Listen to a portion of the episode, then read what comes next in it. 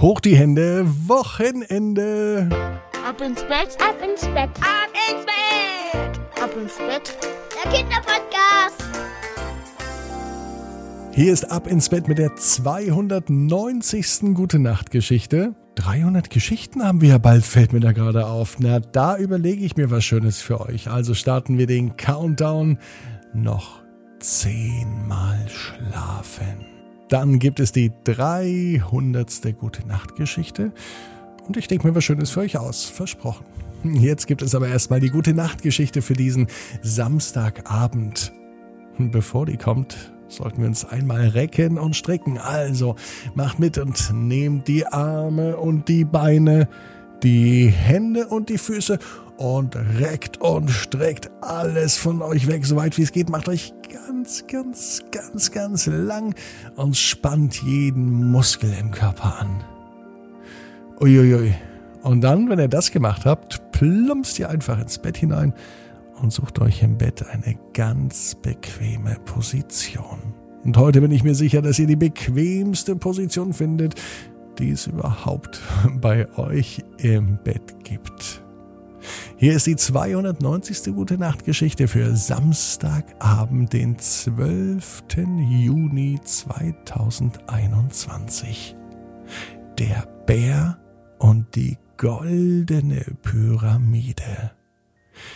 Der Bär heißt Bertram. Bertram ist ein ganz normaler Bär. Sein Name ist etwas ungewöhnlich. Unter Menschen gibt es nicht viele Bertrams unter Bären aber schon. Ein Bär heißt Bertram, wenn es ein Junge ist, oder Bärbel, wenn es ein Mädchen ist. Ist doch klar, meinte Bertram, der Bär.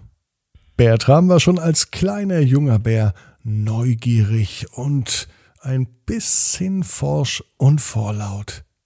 Bertram wollte immer alles erkunden. Er kletterte jeden Berg hinauf, schaute hinter jede Tür und kletterte auf jeden Baum.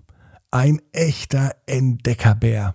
Als Bertram der Bär noch ganz klein war, fragte er die Bärin Mama Bärbel, Mama, leben denn überall auf der Welt Bären?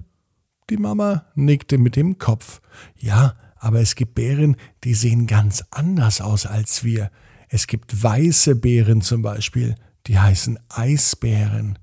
Oder Bären, die haben schwarz-weißes Fell und essen den ganzen Tag Bambus. Die nennt man Pandas. Auch das sind Bären. Oder den sogenannten Brillenbär. Der sieht aus, als hätte er eine Brille auf durch seine farbigen Zeichnungen auf dem Kopf. Bärbel, Bertrams Mama, schien sich gut auszukennen in der Welt der Bären. Woher weiß sie das nur alles? dachte sich Bertram. Bertram wurde größer. Und Bertram wurde neugieriger. Und er wollte auch mehr wissen, mehr erfahren über andere Länder und natürlich auch über andere Bären, wo es sie gibt und welche ganz besonders freundlich sind. Vielleicht kann man mit denen gut spielen oder neue Dinge lernen. Bertram beschloss, auf eine große Reise zu gehen. Vielleicht auch dorhin, wo es bisher noch keine Bären gibt. Und so ging Bertram auf eine riesengroße Reise um die ganze Welt. Er war in Europa, er war in Asien, er war in Amerika und nun war er in Afrika. Diese Hitze hier, sagte Bertram, der Bär. Es war wirklich schrecklich warm, Vielleicht ist aber auch dies der Grund, warum hier keine normalen Braunbären leben. Denen ist es hier viel zu heiß. Gibt es denn hier keine Abkühlung? meinte Bertram. Aber schließlich wollte er Bären finden und neue Länder erkunden. Und das machte er auch. Bertram organisierte sich einen Sonnenschutz, ganz viel zu trinken und machte sich auf eine Reise. Er marschierte stramm und schnell und er lief in die Wüste. Es dauerte nicht lang, bis er auf Menschen traf. Sie schienen ein großes Loch zu buddeln. Schnell kam Bär Bertram mit den Menschen ins Gespräch, und er fragte sie, was sie tun. Die Menschen antworten, wir sind Archäologen. Bertram schüttelte den Kopf. Kenn ich nicht, noch nie gehört.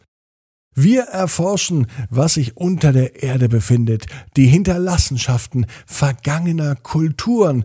Wir suchen wertvolle Fundstücke und forschen über die vergangene Zeit. Das fand Bertram spannend. Kann ich euch helfen? Die Forscher überlegten und sie schauten sich die großen Tatzen vom Bär Bertram an. Natürlich konnte er helfen. Und das machte er auch. Mit seinen großen Pranken gelang es ihm ganz schnell, aber auch ganz sanft und behutsam, Sand und Erde von dem Fundstück zu befreien. Wonach suchen wir hier eigentlich? fragte Bertram.